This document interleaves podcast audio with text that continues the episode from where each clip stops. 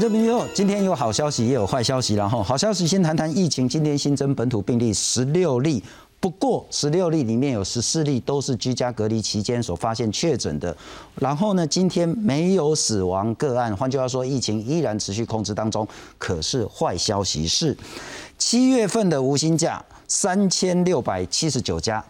创下中华民国有史以来最高的纪录。放无薪假的人有多少呢？四万五千个人。这四万五千个人恐怕有非常多呢，都不是计算在这个失业人口，因为我们失业人口是要连续一个月都没有薪水。如果你放无薪假还领到一天两天的工资，这就不算失业人口。那失业人口有多少呢？五十七万个人。在六月份，那如果是七月，当然问题更严重了哈。五十七万个人失业，失业率呢是百分之四点八，七月可能问题更加严重。因此，要如何救产业，如何救劳工？在目前为止呢，行政院很可能在九月要再推出所谓的五倍券。不过特别强调了哈，这都是在讨论的方案当中，没有确定的方案是要三倍、四倍还是五倍，是要怎么推都还在讨论。不过雏形大概出来了，希望是用五倍券的方式。可是之前的三倍券真的有效果吗？而现在如果要追五倍券，是不是是吧？现在包括说内需产业。观光啊，餐饮啊，饭店啊，这些已经伤筋断骨，有些早就已经关门大吉的，这些呢，能不能把他的命救回来？今天好好来讨论这个题目，介绍我们现场三位来宾，特别感谢是中华经济研究院的副院长王建全王教授，你好。呃，主持人两位贵呃两位来宾，还有这个各位观众，大家好，非常感谢。再来欢迎是一类做咖啡行李哈，做细杂归档啊，可能啊不都可以智能各位加假拉的问题了哈。我们来欢迎是台北市西餐商业同业工会的理事长尤启明理事长，你好。主持人两位来宾，各位来宾大家好。成功力点了哈，正经系列的嘛。哦，因为呃，营业额是可以说直接归零，好，降到谷底零啊。呃，那因为我认为是在这个商业区哦，是。这个外卖的生意本来就不多。啊哈，哎，那现在只能外卖嘛。啊，都。所以现在外卖几乎只剩下一趴的这个，哎，十一层的生意而已。了解了解啊，除了你的店之外，你是整个台北市的西餐工会理事长。整个台北市西餐，我知道其实要吃西餐要外带真的很难啊。是是是是。现在真的很惨嘛？普遍来讲，所有的西餐，这样我我可以这么讲，这个正规的这个西餐厅啊，几乎都停业。好，几乎都停业。就像你讲的这个。呃，西餐外带就是，嗯，就没有那种西餐的那种那种氛围了。你讲一一一颗牛排是别让外带，外带这个厨卫都没价钱了。对对对对对，哎，所以正规的这个西餐厅几乎都停业，是啊，直接停业。那像那个轻食快餐店呢？嗯哼。那就有做外卖，但是生意也是大概原本生意的大概只剩下三成。啊，但是李市长，我警告你，也不过是两个月，三级警戒禁止内用是两个月，那这个风雨寒冬都准备过去啊，再撑一下就看到日出了。嗯，像这个有的有的就是在开始预管的时候，哎啊，他就直接缩掉了。OK，啊，这这种店是这这一次是不少这样的情形。OK，伊都已经阵亡了啦。你要在他让他还魂，已经是无可能的。对对。但是现在可能有一些濒临危险，搁在挂一的叶克膜当中。嗯。那希望是可以把他们救回来。再来欢迎是长期对财经非常了解的财经节目主持人阮木华，木华大哥你好。主持人、两位来宾以及我们所有观众朋友，大家晚安，大家好。待会要请教您所看到整个台湾的情形。不过现在疫情，刚刚我们谈到说，今天新增本土病例十六例，居隔阳性是十四例，但是十六例当中七例是在台北市，不，抱歉，七例是在新北市，五例是在台北市。换句话说，双北还是重灾区。理论上，然后中南部应该产业不会像双北一样受到那么大的冲击。我们来看看到底南台湾受到什么冲击。欢迎南台湾观光产业联盟的召集人，也是高雄汉王饭店的总裁林富兰董事长，你好。好，主持人、各位来宾、各位观众，大家好。哎，董事长，我请教你了哈，第，这久无看到你啊，哈，就想你。第二个是说，高雄的疫情看起来没有双北这么这么的严重，可是高雄的产业真的也是一蹶不振吗？是的，高雄虽然疫情没有双北的严重，但是高雄市仍然是我们台湾的一部分。同时，高雄人民百姓也非常的自制力很强。那么现在的街头、夜市，甚至于饭店、餐厅，仍然还是相当的惨淡。就最近我们降为二级，二级之前跟二级之后相差无几，也就是现在仍然非常惨淡之中。尤其我们可以看到，虽然用隔板。可是用隔板吃饭的仍然还是很少，而至于像饭店，像我自己经营的饭店，现在住宿率仍然还是零，这一种惨状不只是我，而且是全面性的。是啊，不过我要请教一下那个副院长了哈。是，我们来看看台湾现在学界或是您也谈到，现在可能叫做 K 型复苏，请导播先让我看第五章。所谓的 K 型复苏，我们来看看第五章 C G 了哈。它其实呢，有在整个下来 COVID-19 爆发之前呢，其实大家都还不错。那开始之后爆发呢，整个经济整个都下来，所有行业全死。是，大概就是在五月的时候了，全死。可是你会看到说，有一条蓝线窜得很高，有一条红线继续跌，而且跌得很深。这一条蓝线呢，就包括高科技。软体服务业、医疗、零售那种人不用跟人接触的，做远端的，是是，通通串起来。那包括说那个可能是物流业也还不错，可是你看到旅游、航空、娱乐，然后包括餐饮、观光、饭店，继续死下去。那我们来看看这个是主计处呃公布的一个最新的 GDP 统计了哈，可能很多人看的这个数字会中靠科林。不以为然，甚至开始会生气，讲啊，今跟后拜差价贼。预估今年的经济成长百分之五点四六。我们在谈，很多人都已经关门大吉，伤筋断骨。可是台湾今年的 GDP 是五点四六，看呀呢。呃，这个这个因为是产业有点两极化了哈，就是说我们现在的制造业哈，其其实还有包括这个除了 COVID-19，还有美中的科技战。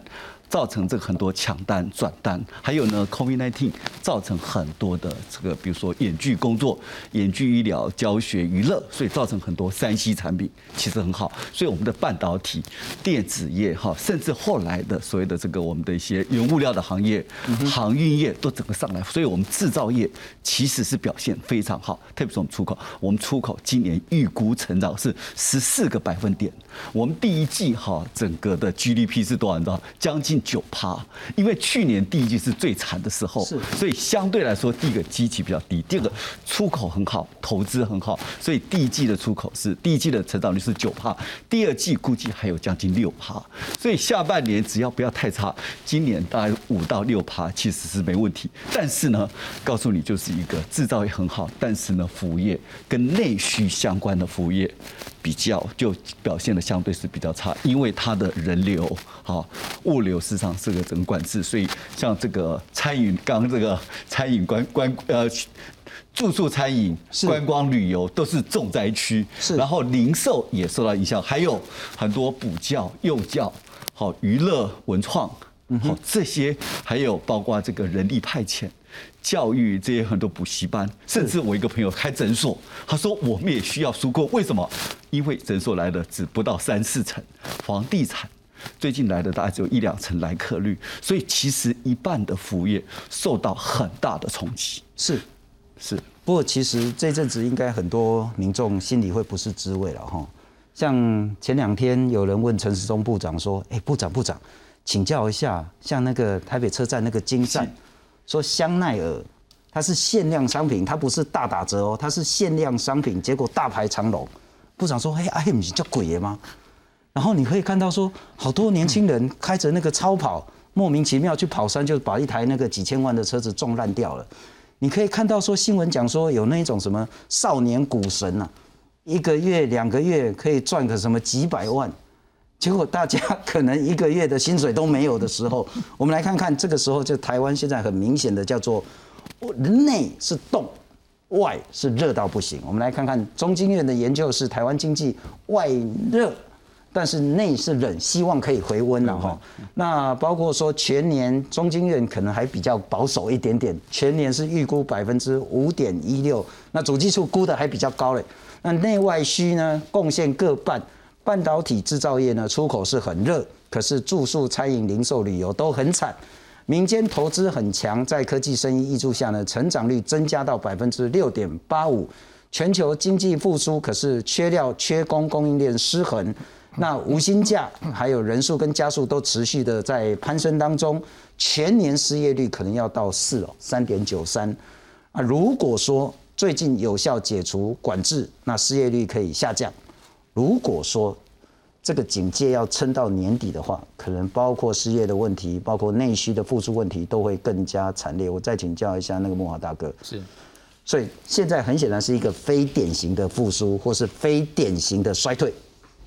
用药就要变得更精准，该怎么做？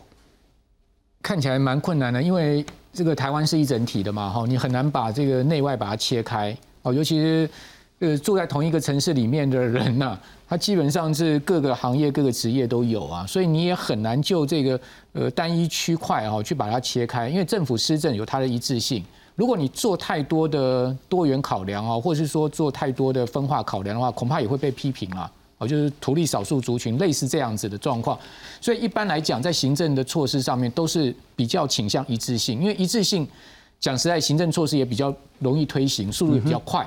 好，所以这个就是在所谓刚刚呃信中所讲到说，怎么样做一些差异性的考量，事实上有它一定的这个困难度存在。那现在这个整个台湾的状况，确实如刚刚副院长所讲的，真的是一个台湾两个世界。比如我们举一个例子啊。那个台湾整个半导体供应链，那个真的是缺工缺到不行啊！那因为现在整个这个移工也不能进来，好，所以移工染疫了，哦，导致了整个这个厂区都有染疫的风险。居然封测业还说他不想停工，为什么？因为他订单做不完呐。是，订单接到爆，你看到最近呃上税公司都在发布这个呃第二季的季报。哇，每家公司只要是做出口的制造业、半导体的相关电子零组件，没有一家不大赚钱的，毛利率都大幅的上升，然后 EPS 又大幅上升。另外呢，金融行业很好，很多人可能觉得奇怪，金融行业怎么那么好？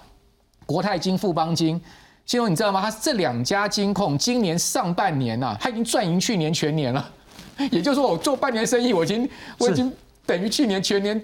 这个赚到像姜母鸭一样啊！哎，那你说这个难道金控有这么好赚吗？银行有生意这么好吗？哎，不是，他们是股债收入很好，因为呢，台股啊，从去年年初到今年年中啊，你知道整个这个市值增加了多少？我们讲集中交易场就好了，还不要讲上柜，集中交易场单单哦，一年半的时间，市值增加了十七兆。这是什么概念呢？那个整个资本大量的膨胀起来，所以你刚刚讲少年股神，昨天还传出了这个呃少年海神呢，对不对？哦，这个 航运股的狂飙，你可以看到，呃，台积电去年这个年初三百多块钱的股价，涨到今年一月涨到将近七百，这涨幅是上倍。哦，台积电的市值膨胀到十七兆多，哈，所以说这些资本的膨胀。某种情况来讲，哎，你发现整个社会的景气不好，但是呢，资本市场是热的不得了。嗯哼，好，最终你刚刚讲说有人开超跑撞山，对不对？然后呢，这个买精品排队，事实上就是变成说财富的一个这个呃所谓分配效应啊，变得非常没效率。哦，资金跑到特殊族群去，然后呢，甚至特殊的产业龙井是好到是可能他们想都没有想到这个。怎么会这么好？但是呢，惨到就是我们刚刚讲到旁边的餐饮啊、住宿啊、观光啊，哦，台北市传出来一个大饭店，是。五百个员工全部无薪假，五百个哎，你可以看到整个无薪假的人数，您刚已经讲了四万五千人，加速三四千家。哦，然后呢，失业率六月的失业率是十年新高，是。你看到股票市场的一个状况，一万八千点、一万七千点，你完全觉得这个不是一个现实世界应该有存在的状况。是，这个就是，但是这个就是台湾现况啊。所以李主任，你你做生意做四十几年啊，我请搞嘿，基基本上刚刚好像是说，咱咧煮物件了哈，有一锅是刚从冷冻拿出来的，有一锅已经滚到不像话了。那现在政府要救啊，到底是要先开哪一锅，先关哪一锅，还是两国一起开一起关？恐怕在执政上，它会更的更加的挑战，更加的困难。我会请搞你了哈，先谈你们自己的西餐行业，嗯要救，嗯怎么救？黑跟翁星啊就算了了哈，但是起码可以救一下，是边那再有再一条个救的来。我我我是觉得目前还在营业中的一个餐饮这个行业的营业者呢，要希望政府呢就直接补助他。所有员工三个月的这个这个劳健退保，目前的真的是可以延后半年缴了。好，那么如果是采取延后半年缴的话，那半年之后呢，这些业者会更困难。嗯哼，嗯，可能又会引起第二第二波的倒闭潮。嗯哼，啊，所以我觉得说，要么政府就直接补助吸收这三个月，再来就是啊很大固固定开销的一个水电，好，也希望政府。直接补助啊，希望有三个月的这个水电费的补助啊，这是第第二项的。我们觉得说，目前还可以让现在还在营业的业者能够继续营业下去的。这个第三项是房租，嗯哼，啊，这也是一个很大的一个固定开销了。是，哎，我们我们希望说这个呃，这个房子是如果像政府租用建物的，就直接免房租。那如果是自己自有房租的，希望政府能够免他一期的房屋税跟地价税。嗯哼，好。那么至于是租房子的话呢，看政府能不能补助一个月的。了解。所以理事长谈到三个了哈，一个是劳健保，一个是水电，一个是房租。房租就是经营业者的这些很重要的这三个成本，对，看政府能不能稍微 cover 一点点。这个就是他。一天生意都不做，也要付出的。是啊，但是譬如讲，你们是算比较是中小规模的。对。啊，如果呢是中大规模的，譬如说一个大饭店。大饭店。说实在，政府有没有能力 cover 到那么多？而且它还牵涉到包括政府的资源跟公平性的问题。我也要同时要请教林富南董事长哦，你谈多话讲各用哦，系列的啦。可是系列的敢有在调救，还是别哪救？当属定。搁在系列的安装系有两种，一种自己要自救，一种当然政府要出手要救，不能不救，否则我们这个国家要怎么办呢？刚刚我们谈到 K 型的这种复苏，那么我们也应该要谈 K 型的管理。嗯哼，刚刚李市长讲的也很好，主持人也说的不错。就是好的，那当然现在我们鼓励他，而且不是去救他，是鼓励他这个继续产业要继续加强去管理。就台积电，那当然的希望伊也当赶紧拉拉大拉好。我们现在的 GDP 能够占到五点六趴，这一些电子产业对我们贡献是相当大的。但是内需型的这一种 K 的这一种下往下的这一个部分，当然我们现在要立即去救它。不救不行了。刚刚理事长谈了一个我觉得很好的一个重点，就是像劳健保，业者有继续想要生存的，劳健保啊，政府退掉啥个月是也细哦了。现在我们的政府可以讲说不是没有钱的政府，像今天我们又跟美国买了九十三亿的军火，的买买三个防空系统而已，那九十三亿。如果这九十三亿拿来内需型救内需的产业，阿那不是有足足有五村吗？嗯哼，所以我认为是当然要救，而且是自救，政府也要救。是是啊，除了这个，等一下也要再请教一下董事长，包括接下来的五倍券，包括已经推的纾困四点零，对于产业界它的实际的帮助以及可能改变的方向。不过我们来看看。这一阵子，当然台湾现在呈现是 K 型复苏，往上的当然是一件好事，要祝福它。但是问题是往下的怎么办？我们来看看台湾产业现在的状况。受到疫情冲击，国内观光业陷入寒冬。全国最大的租车集团台湾观光巴士，从五月以来，让员工分批资遣或留职停薪，只剩下约两到三成的员工。业者表示，目前的收入加上薪资补助也无法应付固定开销，希望政府可以伸出援手。那因为政府给予的好的假象，造成业者买的新车，他每一台车子的贷款每个月大概是八到十二万，加上司机的薪水，加上牌照税、燃料税、保险费、停车场、GPS 的规费等等。大概不开车，哈，停在这边也要花大概十五万块。旅宿业者同样叫苦连天，芙蓉大饭店台北一馆和高雄华园大饭店六合馆都接连熄灯，许多小型的店家也撑不下去，商圈招租的公告随处可见。二级的话，你觉得上班族会回来？我觉得几率不大哎，因为因为毕竟办公室里头有的还是怕染疫，一个人会造成风险，所以出来的几率还是非常低啊。疫情对经济的冲击持续，劳动部二十六号公告最新无薪假、减班休息的企业家数连续四周创新高，来到三千六百七十九家，比上周增加了百分之三十六。劳工四万四千九百七十三人，增加了百分之四十一，其中住宿餐饮业最为惨重，两万多人占了将近一半。接着是批发零售业的七千多人，运输仓储和旅行社也都超过三千人。这期甚至有单一饭店一口气就通报了五百多人，比较辛苦的状况。呃，我想在很多的饭店都有遇到一样的情况，那只不过它的规模稍微大了一点。虽然已经降到二级警戒，但观光餐饮业要恢复元气，还有很长的路要走。记者综合报道。不过副院长刚董事长有谈到一个，既然是叫做 K 型的复苏。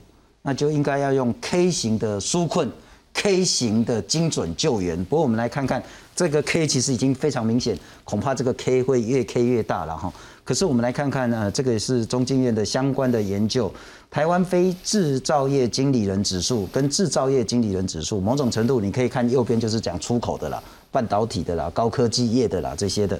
那左边这个可能就是内需的啦，观光的啦，哦这些商店的啦这些东西。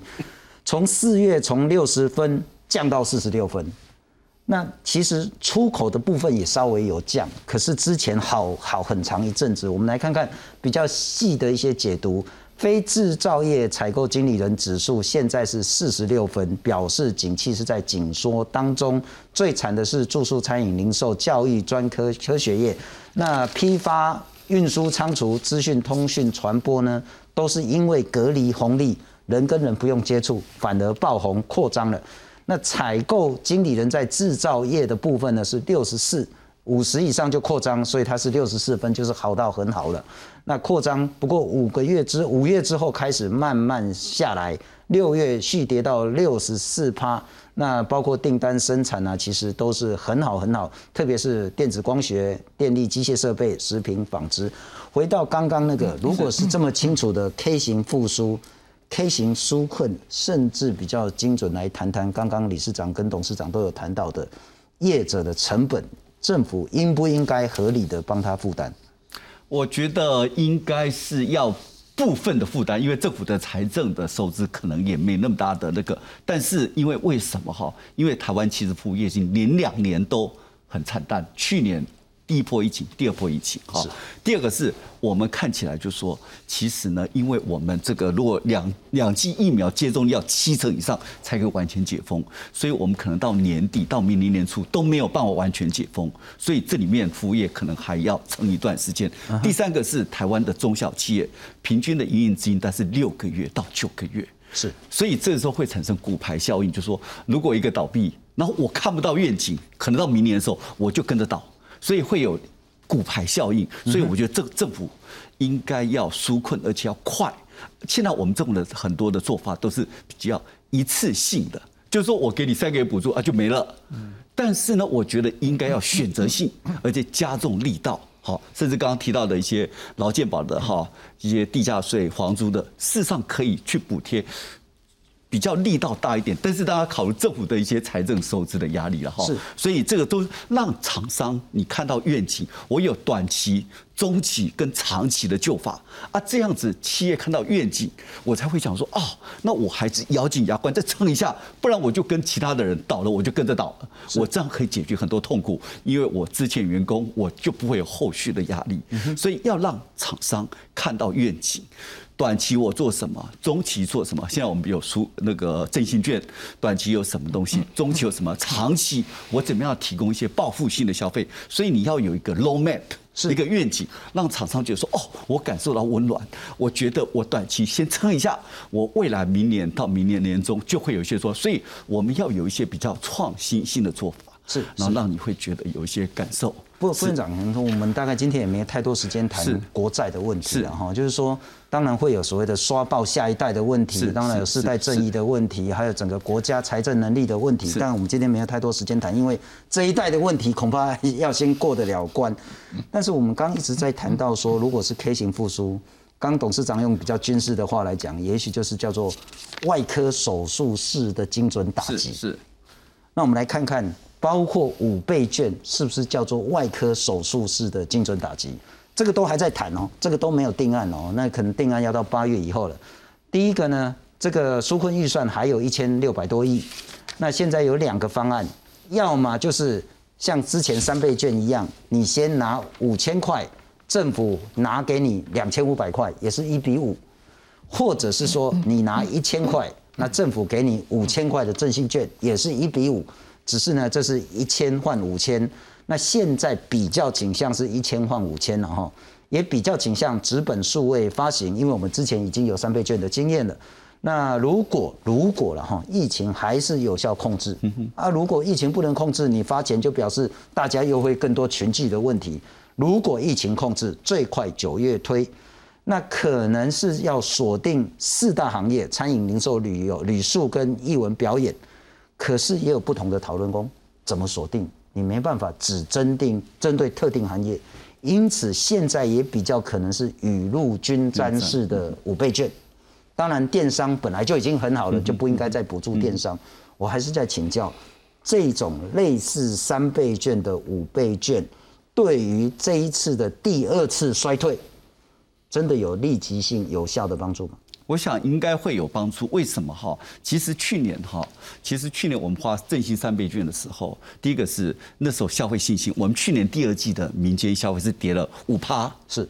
但是花了三倍券，七月以后哈，我们的我们这个第三季其实降到消民间消费降到只剩了一负一趴。OK，所以告诉你，就是说挽救消费信心，事实上对整个刺激经济有帮助哈。不过，但今年可能要有些做法，因为去年包括制造业受伤，服务业有受伤，和今年看起来是所有的服务业受伤，所以一定要针对这些服务业哈。当然，就是我们限制比较少，好，比较能适用性比较广，然后这样子的话，比较会有一些。如果说你管制太多，限制什么行业，你可能会比较。不方便是好啊。如果说你要要扩大效果，政府呢，比如说我今天花了一个一千块，然后政府呢有一些节能减碳的补助，民间有一些折扣，所以一千块可以，比如说我我我拿了三千块，然后我可以去买这个一个一万五的空气清净机，其实就变成五倍的一个效果。是，所以就怎么样有一些创意的思考。那到底我们如果有人说，因为我们要考虑到财政收支，那我们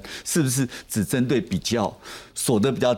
低的人去发这些东西，因为是要排社会的。对啊，如果说你是要振兴经济，那应该是全民都发。好，就看你的目标是什么。嗯哼。好，所以这里面就有很多的一些思考啊，要不要有一些数位的，呃，数位的一些呃这个消费券？是。事实上，像过去很多数位消，比如说你拿两成出来做数位消费，为什么？你看全联，它本来本来是其实数位这个电子支付很少，但是它派专人。去做一些电子支付的一些教学，是，所以其实它的 P 叉配现在已经一百多万人，是，所以我们如果找一些工读生去教这些人来做一些电子支付，然后事实上也可以数位化，又帮工读生创造就业机会，又让这些人可以好几倍的一些数位券，其实是一举多得，所以就是有一些思考的，顺便帮帮着这种数位支付的这个形式可以出来了哈。不过我再请教一下木华大哥，这真的是两难。你如果要针对特定产业精准打击的话，不精准救援的话了哈，那可能就会不好用，不好用就会影响它的流通，影响它一次刺激的这个效果。但你如果要雨露均沾，什么都可以用，除了电商不能用之外，那现在那种嗷嗷待哺的小孩子，可能就这样子断粮就再见了。嗯，到底该不该限定受伤最惨重的行业来去让他五倍券可以使用？好，我想这个问题可能我们要分两个部分了哈。第一个呢，就是说针对整体行业别来讲哈，现在目前疫情影响受到最重伤害的这些行业，不不外乎就是观光、餐饮、住宿啊，哦这个批发、零售这些行业了哈。那第一个政府应该是思考说，我怎么先让这些行业能活下去嘛？嗯哼。也就是说，如果今天这些行业都活不下去了，你就发这些券发了再多也没地方消费啊。哦，所以第一个要先让业者活下去，这是一个很重要的事情。因为现政府的这个纾困四点零的方案呢，就刚刚副院长所讲的，都是三个月一次性的。也就是说，他一次性发给你之后呢，他后面的方案到底会不会有继续出来都不知道。所以业者呢，呃，已经快要到这个三个月到期了，所以他们现在心里很紧张、很很慌、很慌了哈。比如说刚刚谈到了，就是说，呃，李尚谈到就是说这个健保劳健保的补助，我举一个行业来讲。这个呃观光业，观光业是交通部在管哈，他给的是一次性的员工四万块钱，是。那四万块钱呢，基本上他就是用最低投保薪资两万四千块的这个四成薪去计算，那算出来呢，三个月大概是补助员工薪资两万八千多块，将近两万九千块，那剩下的一万多块就是给这个雇主的所谓营运补助金，那雇主就讲了，如果说我这个员工，因为你拿了这笔钱之后呢，你不能裁员呢。哦，你你必须要继续聘用他。他就讲说，如果这个员工呢他的这个呃薪资呢是超过三万五千块的话，这个一万多块钱连付他劳健保费都不够。是，所以也就是说，这个补助对雇主来讲根本就毫无注意了。就是说，对于这个观光业这样旅行社来讲，他们去年还有一次性的三十万的补助，现在也没了。哦，这个过去去年是这个纾困那个三月那那时候疫情严重的时候给的。这个方案，旅行社认为说呢，比这个去年的方案还差。好，那这个是一个问题，就是说，如果说这些业者都活不下去，你说我今天拿到了这个五倍券、三倍券也好，我要去观光，我要去餐饮，那没这些业者了，那业者越来越少了，那你钱要去花在哪里？所以这个政府现在要针对这个。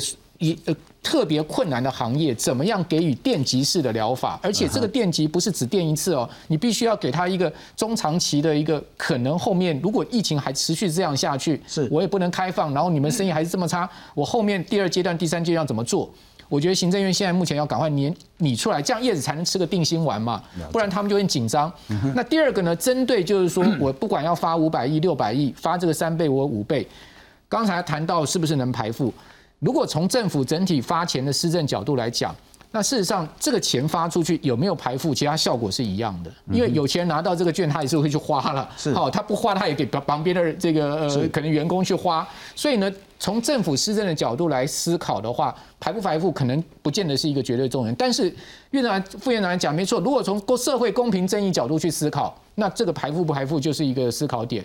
那就看你执政者到底要从哪个角度去思考。好，那至于说。这个钱花下去可不可以针对特定行业？我认为当然是可以的。哦，也就是说呢，今天如果你拿这个钱，哦，一万块钱、两万块钱，你去买一个冷气机，你去买一个这个呃空气滤清器，我请问你，这个空气滤清器的制造厂商，他真的有比这些观光、餐饮、住宿他们更需要这笔钱吗？理论上是没有。对呀，理论上是没有嘛。所以，当然，我觉得以现在目前内需产业的一个产况。政府在这个限定行业上面，它是可以去做的，是哦，因为毕竟这个是很简单的，这没什么技术性的问题。你说啊，我这个这个券不能用在特特定的产品上面或者特定的消费上面，这当然是可以定的。我这样比喻就好了，我去买一杯咖啡，去吃一顿西餐，对于这些嗷嗷待哺、已经快要再见的这些产业。它的帮助都比我去买一台冷气要来的重要多。因为不制造业情况其实不错的，他们其实没有那么这个虚惊恐急的。不过，请导播让我看一下，我我要请教理事长好几个问题，然后我们先来看看纾困四点零啊，基本上这四点零就是标示工一律 upgrade 啊了哈，包括商业服务业、旅游观光、交通、教育、艺文、长照、托育等等的这些都适用。呃，如果这你要诚实缴税才有了哈，你之前都逃漏税或是都没缴税，这就不在内了。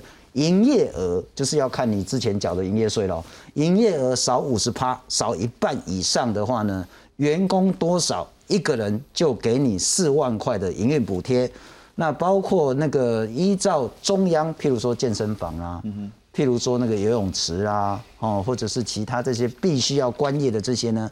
每雇佣一个员工一次性的补贴一万块，那员工的部他都要供的东西拨讨给了哈，那补劳员工的部分呢，也是一次性薪资补贴三万块，然后再给生活补贴一万块，总计是四万块。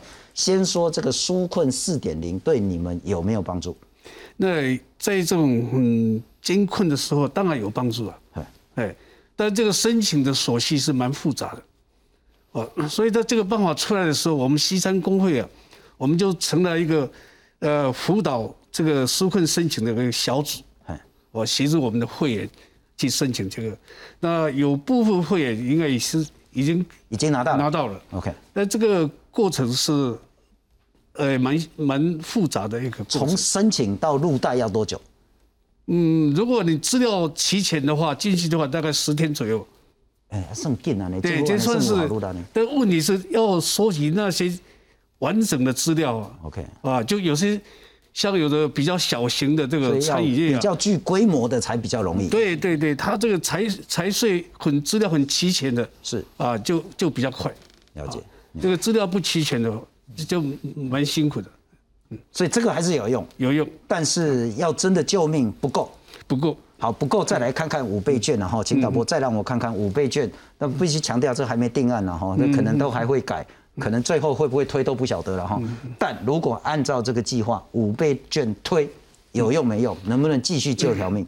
我觉得有有推出这种纾困方法都有用啊，但问题是怎么让它发挥到最大的效果？是啊，现在刚刚大家都知道，现在目前是服务业最惨的产业。服务业在 GDP 的贡献上虽然不高，但是它在就业率的贡献上是蛮高。它养活了最多人。对，养活了很多基层的人，啊，所以我觉得是，呃，服务业这个行业一定要救，要救。我刚刚提的那个三个办法是一个基本的这个求生存的一个基本办法。那接下来要怎么让它能够继续活下去？如果有这个五倍券的话，我觉得这五倍券的这个金额里面啊。可以指定某一个金额是固定消费行业的，嗯哼，啊啊，比如说五倍券五千块钱，啊哈，你可以可以指定两千块甚至三千块，是。是针对只只在这个消费那个那个服务行业消费，嗯哼，啊，只能在这个方面消费，是。啊，这样的话多少会抑制一点。有一点点像去年我们发行的这个，也许叫做农油券，嗯嗯嗯，针对农业相关的，对，或是易方券，针对译文的，嗯对。那当然，如果政府再多也可以，但是如果只有五千块，也许中间有一千块、两千块或三千块，嗯，拿来只针对特定的，不管是餐饮啊，或者是交通啊，或是观光，至少至少能够这样的话，至少固定一笔活水进到这个行业里面来。是是是。啊，我在请教董事长之前，我们也来看看，包括现在政府打算最快。九月再推五倍券，但可不可以更精准的来救援台湾产业？五月中旬开始实施三级警戒，内需经济几乎被打趴，消费不振，餐饮、旅宿、批发、零售营收低迷。台经院院长张建一建议政府应该扩大振兴经济方案，去年发三倍券，今年恐怕要发四倍券。呃，其实振兴，呃，我觉得可以再扩大一点哈。今年可能要扩大变四倍，那我觉得今年可以扩大了。你即使是那个线上购物那个，你也可以可以的哈，不用限制太多。民进党立委何志伟呼吁，今年应该加码到六倍券，一万两千元。那么去年三倍券的成效如何呢？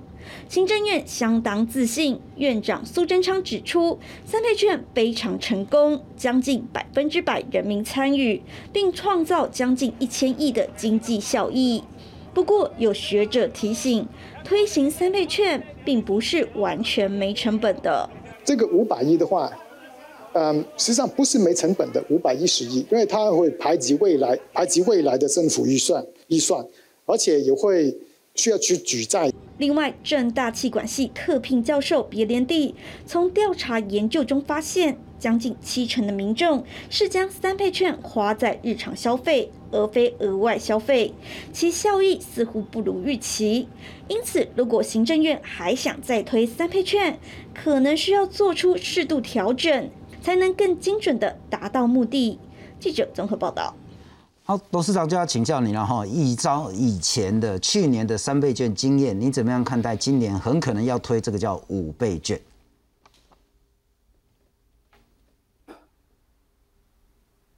问谁？哎，董事长，董事长，林董事长。哦，好，谢谢。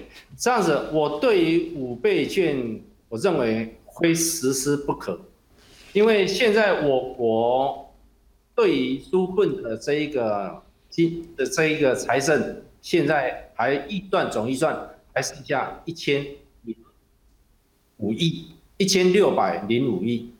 那这一千六百零五亿当中，倘若我们发行五倍券，这个五倍券要记有清楚哦，是老百姓拿一千块出去，然后政府拿五千块给老百姓，他来给五倍券哦，不是我老百姓拿一千，啊建户一千，这个不是五倍券哈，所以我支持五倍券。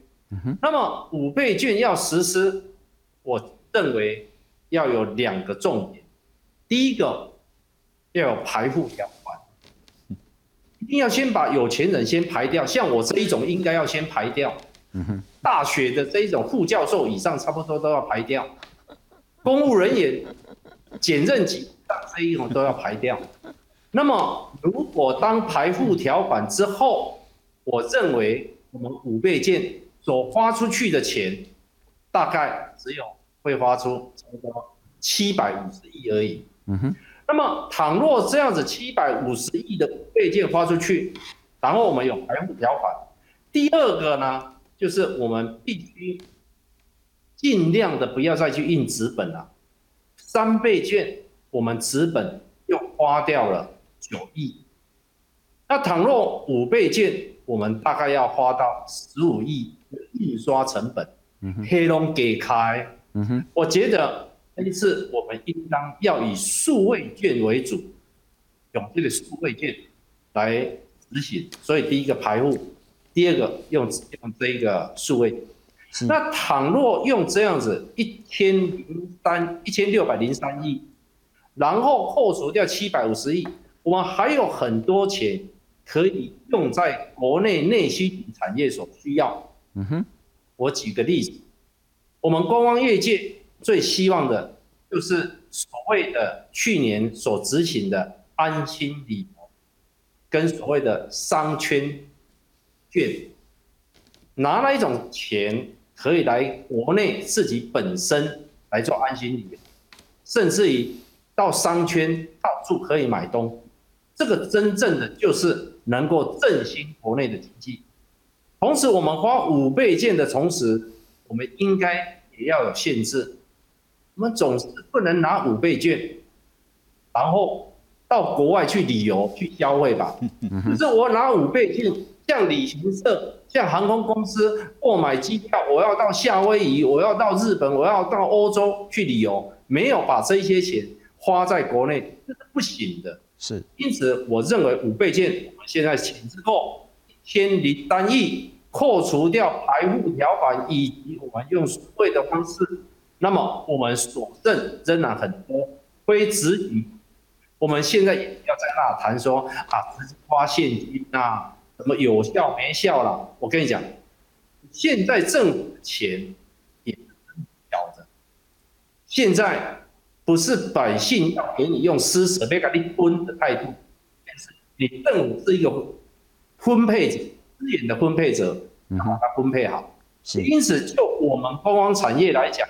我觉得防疫也要等于纾困，纾困也等于要补助，那补助之后才振兴。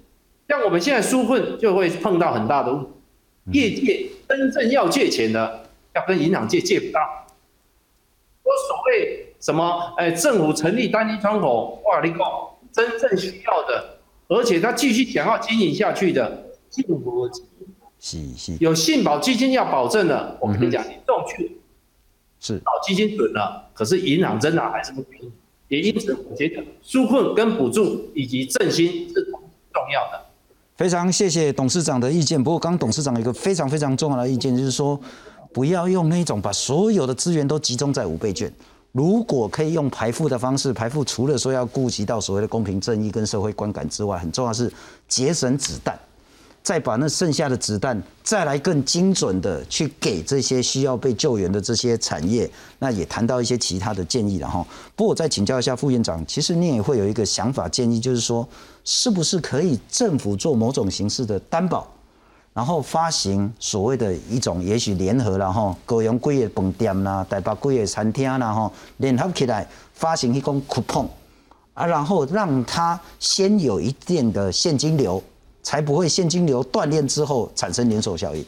那个是什么想法？呃，我我觉得提的是所谓的预付折扣券哈，预付折扣券。这个很多旅行社、观光五星级饭店，其实现在呢，就算你开放，你还是会有一些，因为你还不能内用，而很多的你若群聚还是有风险。是，所以呢，我可以发放一个，比如说我是一年半或两年的兑现的折扣券啊，比如说配合商家也可以贴个，比如说八折券啊，八五折券哈。那那这样子的话，老百姓就预购这个八折券哦，比如说我两年以后再来。消费，比如说我国内旅游，或是到国外旅游旅行社，或是到餐厅五星级饭店去做保费，好啊，这时候政府要做什么？政府只要负担一些保费，就说万一店家到时候不履行，那消费者去索赔的时候的一些保险，所以让厂商，比如说我八折的时候，我至少这些钱八折的钱就进来。那鼓励这些有钱的人，因为台湾现在所得是 M 型化，所以百分之三四十的是很有钱的。我今天开放一个抢救服务业大作战，请请有钱的人出来，这个比如说我振兴经济，消费储蓄以前储蓄是美德，现在是消费美德。我出来消费是在帮助别人，在振兴经济。我现在买一些预付折扣券，那我未来一年半或两年来消费啊，这时候呢，让店家有一些钱进来。啊，进来我再来消费啊，他这样有 cash flow 进来，是他就不会有出很大的问题。这也是另外一种叫做叫负担保费而已。精准救援是是，你说实在的哈，这间咖啡店都被倒啊。你讲讲啊，九月开放之后，我一刚去甲啉一杯咖啡，一可能也无啥救。可是如果说我九月跟他买个三百杯咖啡，我三年内把它喝完。他至少就有一定的现金下来，他人事成本、电租成本、水电成本，也许他就可以 cover 掉，他也许就可以活下来了哈。我再请教一下木华大哥，有没有对接下来要去救产业的一些建议？好，我觉得呃长、短、中、长期的配套措施要出来。哦，针对产业面上面，不能只给三个月一次性的这种呃所谓的纾困金啊，哈，或者是说营运补助金，你三个月后，然后呢再三个月，再三个月，你至少呢至少要九个月的时间哦，让业者呢先有这个心理准备，说好，那假设我撑过了三个月之后，我是不是还有半年的时间？哦，能得到政府一定的帮忙。第二个呢，简化行政流程，好，以及呢，整个呃所谓纾困申办啊，哈，或是说纾困贷款申办的呃这种呃时间流程手续，好，让业者尽快拿到救命的钱。嗯哼。哦，第三个呢，就是政府在他有能力的情况之下，尽量的哈，针对特别困难的行业给予特别的这个呃所谓的纾困方案。比如我们刚刚谈到了这个劳健保的补助，是不是真的应该思考？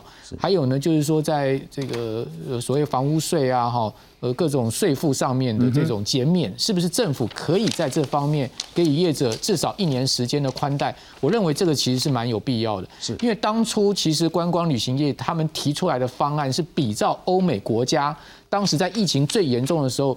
给予员工是八成薪的补助，嗯哼也就是说呢，你一个员工假设是呃四万块钱薪水好了，我一个月是给业者，假设你有一百个员工，每个员工是三万两千块的薪水补助，在欧美国家是这样做的。是，所以当初呢，观光啊，好，包括餐饮业者，他们在跟交通部观光局在讨论最新的纾困四点零的方案的时候，他们提出的是这样的方案，是，但是呢不不被采用。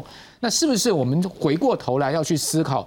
如果说疫情会持续让我们这些产业重伤，那台湾也不能让这些产业消失的话，是那政府在这一方面是不是可以再考虑即使不能做到八成新，怎么样再把相对可以给业者提这个补助再提高一些？嗯哼。不过很重要的观念就是说，服务业是台湾很重要，虽然它产值不是那么高，但它养活了最多人，而且要救就要快，就要大力，趁有得救的时候赶快救。